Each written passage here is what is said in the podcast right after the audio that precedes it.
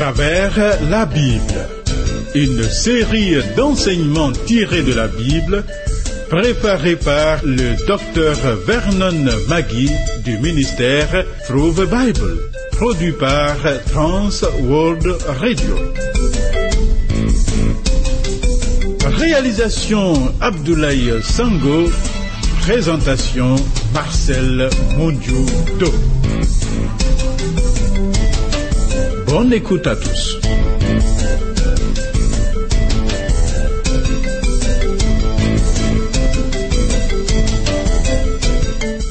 Éternel, toi qui as libéré Daniel de la fosse au lion affamé, connais de la crainte et de la frayeur pour toi.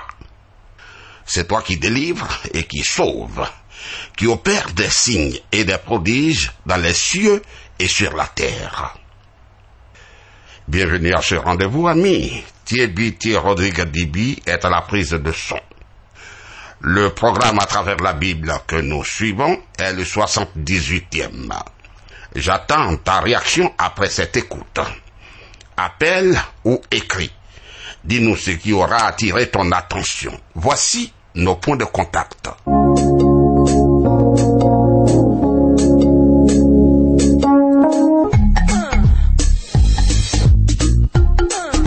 Travers la Bible. À travers la Bible sur TWR. Vos commentaires et vos réflexions nous intéressent. Écrivez-nous à l'adresse suivante à travers la Bible 06 BP 21 31 Abidjan 06 Côte d'Ivoire. Téléphone 22 49 03 01. Email twr 21 31 yahoo.fr. Site www.twrafrica.org.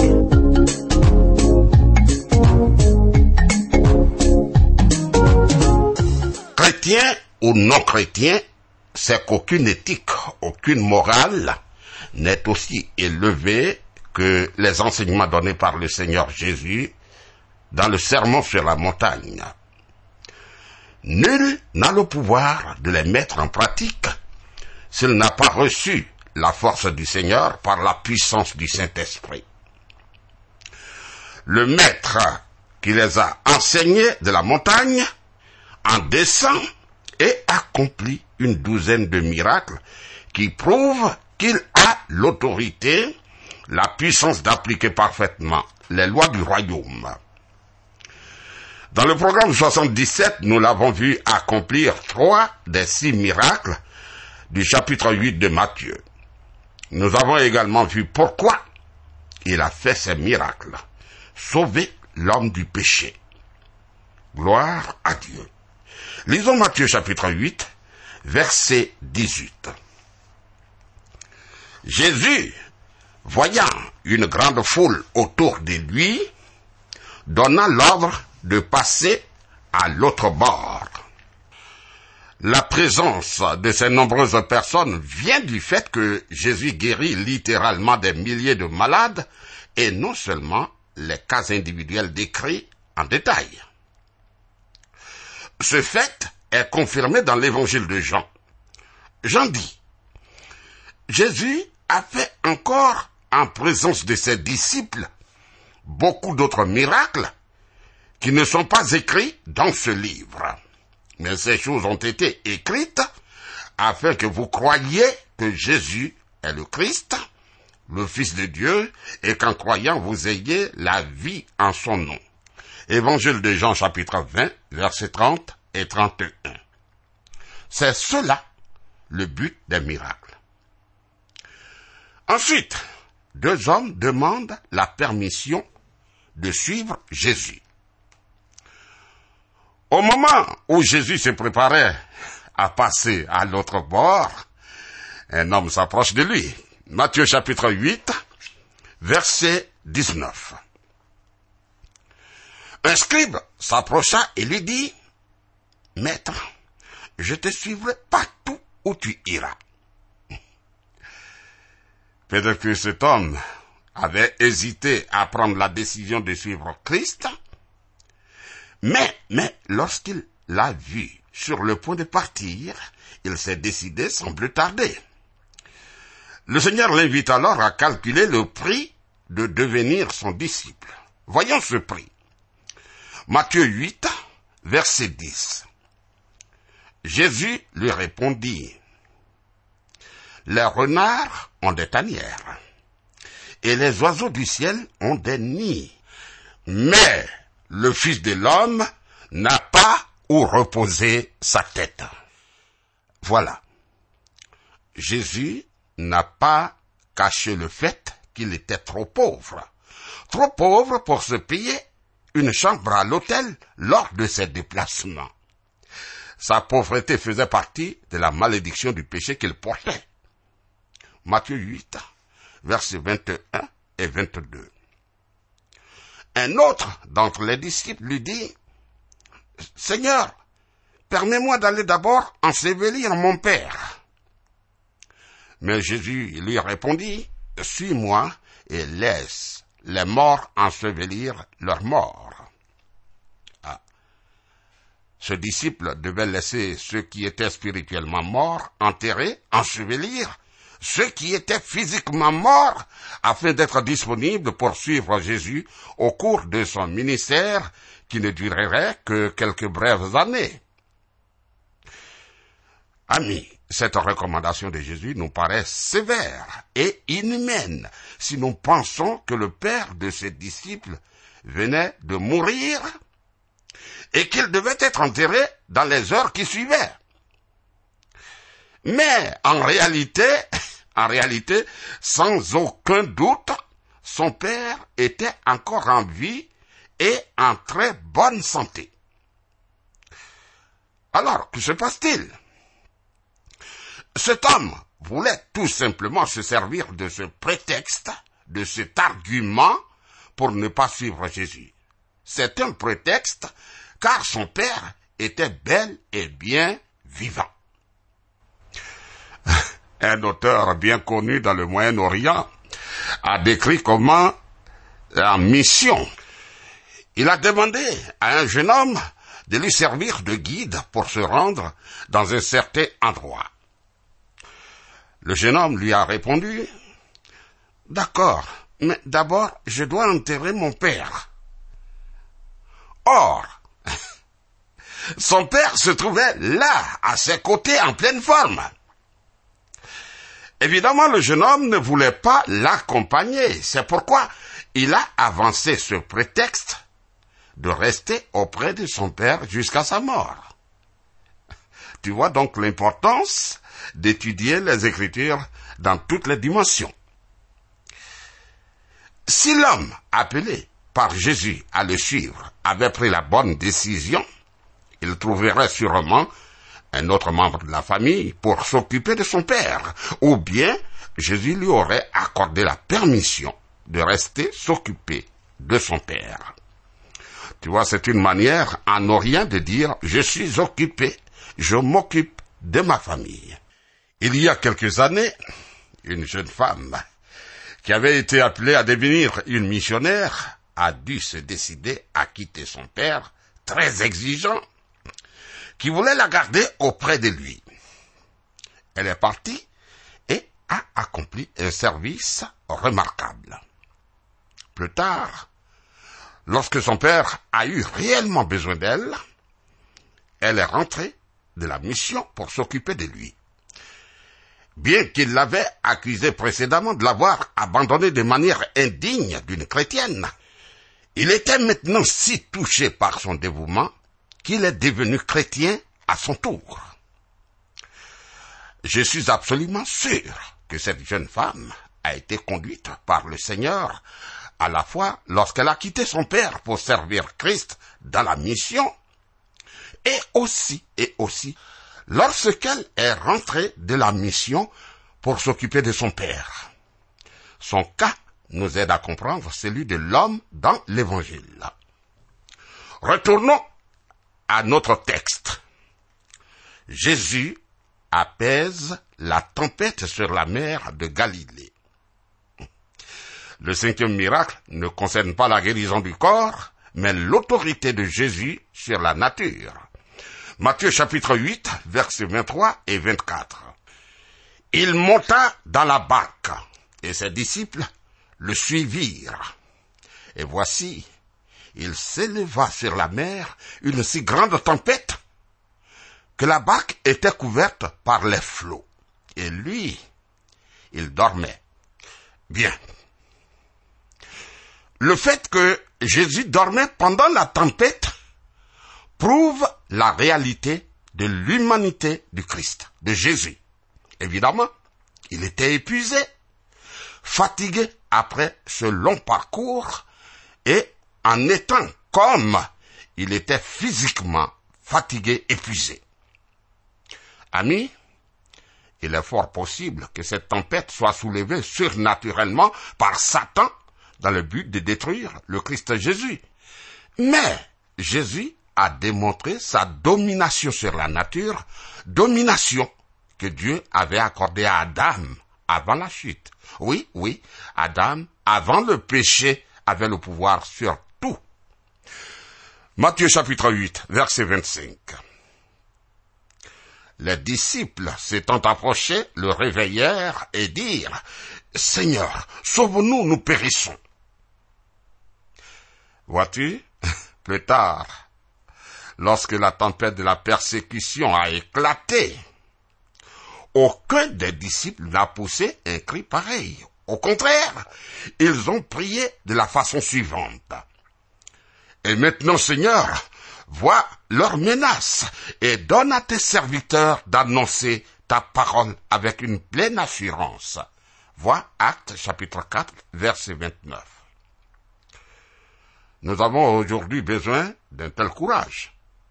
Ce courage vient de la foi au Seigneur qui a manqué aux disciples lors de la tempête sur la mer de Galilée. Continuons. Matthieu chapitre 8, verset 26. Il leur dit, Pourquoi avez-vous peur, gens de peu de foi? Alors il se leva, menaça les vents et la mer, et il y eut un grand calme. Jésus a menacé, il a réduit au silence les vents et la mer comme on muselle un chien furieux.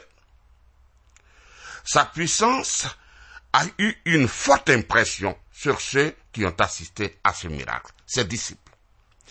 Matthieu chapitre 8, verset 27. Ces hommes furent saisis d'étonnement. Mais quel est celui-ci, disait-il, à qui obéissent même les vents et la mer? Ensuite, Jésus chasse les démons de deux hommes. Le sixième miracle est extraordinaire, tu vois. Matthieu chapitre 8, verset 28. Lorsqu'il fut à l'autre bord, dans le pays des Gadaréniens, deux démoniaques, sortant des sépulcres, vinrent au devant de lui. Ils étaient si furieux que personne n'osait passer par là. Sache que les Gadarénéens étaient les descendants de la tribu de Gad, tribu qui, à l'époque de la conquête de Canaan, avait choisi de rester du mauvais côté du Jourdain, en dehors du pays promis. Des siècles après, ces gens s'occupaient de pourceaux, de porcs, ce qui était interdit aux Juifs. Ce fait illustre la vérité qu'une première désobéissance conduit facilement à une deuxième désobéissance et en peu de temps, on se trouve complètement hors de la volonté de Dieu. C'est le cas de ces Gadaréniens et il faut le noter. Lorsque Jésus est entré dans cette région, il rencontre deux démoniaques très très dangereux car à cause de la fureur qu'il s'aimait, aucun homme n'osait passer par là. C'était dangereux. Matthieu chapitre 8, verset 29. Et voici, ils s'écrièrent, Qu'y a-t-il entre nous et toi, fils de Dieu? Es-tu venu ici pour nous tourmenter avant le temps? Ami, note-le. le sujet des démons est difficile à comprendre. Fait significatif, les démons reconnaissaient que Jésus était le Fils de Dieu et ils avaient peur qu'il les juge avant le moment prévu par Dieu. Leur attitude de crainte rappelle la déclaration de Jacques 2, verset 19. Tu crois qu'il y a un seul Dieu. Tu fais bien. Les démons le croient aussi et ils tremblent. Les démons, quelle qu'en soit leur puissance, tremblent devant le Seigneur, le Christ Jésus. Ils poussent des cris et se lamentent. Les démons se lamentent. Qu'y a-t-il entre nous et toi, fils de Dieu? Tu es venu pour nous tourmenter avant le temps. Le Christ n'a pas le temps à accorder à ces choses, à ces puissances de ténèbres. Continuons. Matthieu chapitre 8, versets 30 et 31. Il y avait loin d'eux un grand troupeau de pourceaux qui paissaient. Les démons priaient Jésus disant, Si tu nous chasses, envoie-nous dans ce troupeau de pourceaux. Les démons avaient peur de se trouver sans demeure physique et préféraient être envoyés dans les pourceaux plutôt que d'être enfermés dans l'au-delà en attendant leur jugement comme les anges déchus dont parle l'épître de Jude. Les anges déchus que Dieu a réservés pour le jugement du grand jour, enchaînés éternellement par les ténèbres. Jude 6. Cette puissance suppliait le Christ Jésus. Alléluia. Matthieu chapitre 8, verset 32. Il leur dit, allez. Ils sortirent et entrèrent dans les pourceaux. Et voici, tout le troupeau se précipita des pentes escarpées dans la mer, et ils périrent dans les eaux. Te rends-tu compte? Les pourceaux préfèrent se noyer que d'être habités par des démons. Amis, comme c'est bête aujourd'hui. Beaucoup de personnes s'exposent à être possédées par des démons et à être poussées à la destruction en raison, par exemple, de pratiques occultes. Ces nombreuses religions qui naissent ça et là, sans Christ, poussent souvent à la destruction, à la perdition. Oui. En vérité, nous devons être prudents avant de conclure qu'une personne est possédée par un démon, car même une personne qui n'est pas possédée peut commencer à se comporter comme étant possédée par ses puissances.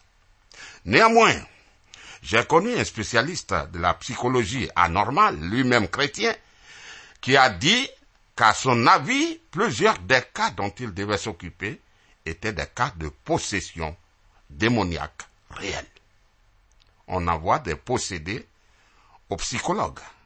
Qu'est-ce qu'il peut faire? Matthieu chapitre 8, versets 33 et 34. Ceux qui les faisaient paître s'enfuirent et allèrent dans la ville raconter tout ce qui s'était passé et ce qui était arrivé aux démoniaques. Alors toute la ville sortit à la rencontre de Jésus et dès qu'ils le virent, ils le supplièrent de quitter leur territoire. Incroyable. Incroyable.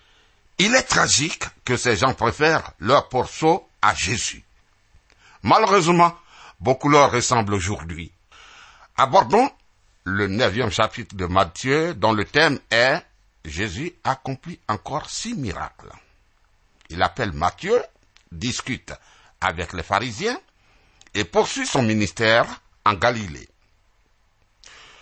Dans le chapitre précédent, nous avons vu six miracles qui démontrent le fait que le roi possède l'autorité d'appliquer l'éthique si élevée qu'il avait énoncée. Ce chapitre présent contient la même pensée. Jésus y guérit des malades, ressuscite un mort et chasse un démon. Voyons le retour de Jésus à Capernaum, chez lui. Matthieu chapitre 9, verset 1. Jésus étant monté dans une barque traversa la mer et alla dans la ville. Ayant été rejeté par les gens de Gadara, Jésus retourne à Capernaum, son quartier général. Matthieu 9, verset 2. Et voici, on lui amena un paralytique couché sur un lit. Jésus, voyant leur foi, dit au paralytique, Prends courage, mon enfant, tes péchés te sont pardonnés. Ah, Marc raconte dans son évangile comment on a descendu cet homme à travers un trou dans le toit de la maison et comment le Seigneur non seulement le guérit, mais lui a pardonné ses péchés. Matthieu 9, verset 3. Sur quoi quelques scribes dirent au-dedans d'eux, cet homme blasphème. Tu vois, les scribes sont scandalisés car ils pensaient à juste titre que seul Dieu avait le pouvoir de pardonner des péchés. Alors pourquoi Jésus pardonne les péchés? Pourquoi? Matthieu 9, verset 4. Jésus, connaissant leurs pensées, dit, Pourquoi avez-vous de mauvaises pensées dans vos cœurs? Le fait que Jésus connaisse leurs pensées montre qu'en réalité, il n'est pas un simple homme. Il leur pose la question suivante. Matthieu 9, verset 5. Car, lequel est le plus aisé de dire, tes péchés sont pardonnés, ou de dire, lève-toi et marche? S'ils avaient répondu avec sincérité, ils auraient dû reconnaître que c'était plus difficile de déclarer un homme guéri que de le déclarer pardonné, car tout le monde pouvait vérifier la réalité de sa guérison, tandis que personne ne pouvait vérifier la réalité de son pardon. Le Christ continue, Matthieu 9, verset 6. Or, afin que vous sachiez que le Fils de l'homme a sur la terre le pouvoir de pardonner les péchés, lève-toi, dit-il au paralytique, prends ton lit et va dans ta maison. En accomplissant cette guérison vérifiable par tous, Jésus indique qu'il est digne de confiance lorsqu'il a affirmé avoir l'autorité de pardonner les péchés. Matthieu 9, versets 7 et 8. Et il se leva et s'en alla dans sa maison. Quand la foule vit cela, elle fut saisie de crainte, et elle glorifia Dieu qui a donné aux hommes un tel pouvoir. La foule était convaincue de la guérison opérée par Jésus et par conséquent de l'autorité donnée par Dieu à Jésus de pardonner les péchés. Continuons. Voyons, Jésus appelle Matthieu. Matthieu chapitre 9, verset 9. De là, étant allé plus loin, Jésus vit un homme assis au lieu des péages et qui s'appelait Matthieu. Il lui dit, Suis-moi. Cet homme se leva et le suivit. Ah, sans orgueil, avec modestie, Matthieu rapporte très brièvement son propre appel. Luc ajoute que Matthieu a offert une grande réception en l'honneur de Jésus. Luc 5, versets 27 à 29. Il y a invité beaucoup de ses collègues car il voulait leur donner l'occasion de rencontrer Jésus. Apparemment, l'incident suivant a eu lieu lors de cette réception. Matthieu 9, versets 10 et 11. Comme Jésus était à table dans la maison, voici beaucoup de publicains et de gens de mauvaise vie vinrent se mettre à table avec lui et avec ses disciples. Les pharisiens virent cela et ils dirent à ses disciples, Pourquoi votre maître mange-t-il avec les publicains et les gens de mauvaise vie Les pharisiens étaient opposés à l'idée de manger avec des pécheurs connus, notoires. Aujourd'hui, certains croyants pensent comme eux, mais ils ont tort. Car nous avons besoin d'avoir des contacts sociaux avec des pécheurs afin de les gagner à Christ. Matthieu 9, verset 12. Ce que Jésus ayant entendu, il dit, ce ne sont pas ceux qui se portent bien qui ont besoin des médecins, mais les malades. Voilà.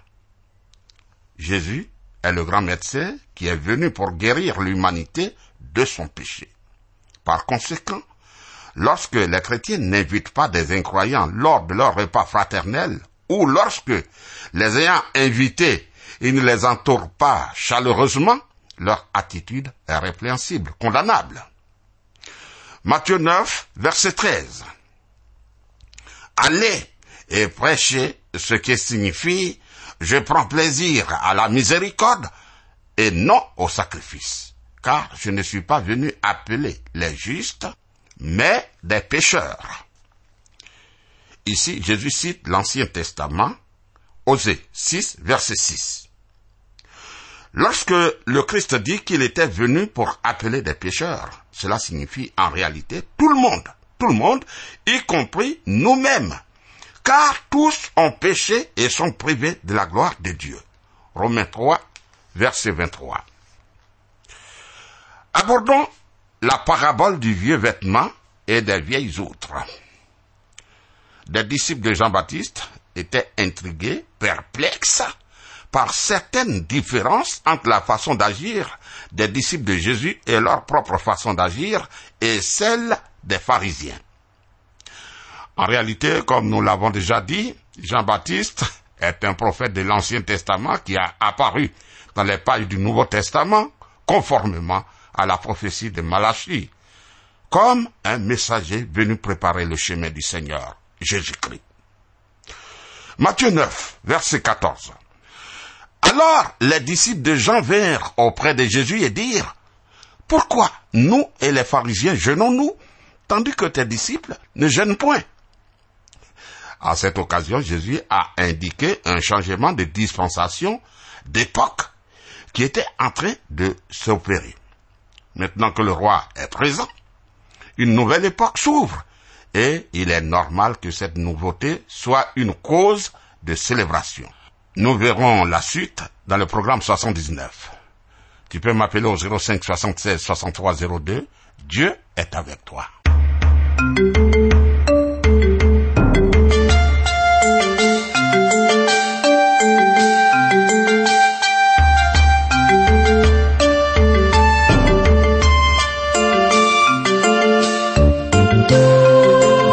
Venez de suivre le programme à travers la Bible, un enseignement du docteur Vernon Magui du ministère Through the Bible, une production de Trans World Radio. Pour tout contact, écrivez-nous à l'adresse suivante. À travers la Bible, 06, boîte postale 2131, Abidjan 06, Côte d'Ivoire. Je répète, à travers la Bible, 06, boîte postale 2131, Abidjan 06, Côte d'Ivoire. Téléphone 22 49 03 01. Je dis bien 22 49 03 01. Que Dieu vous bénisse.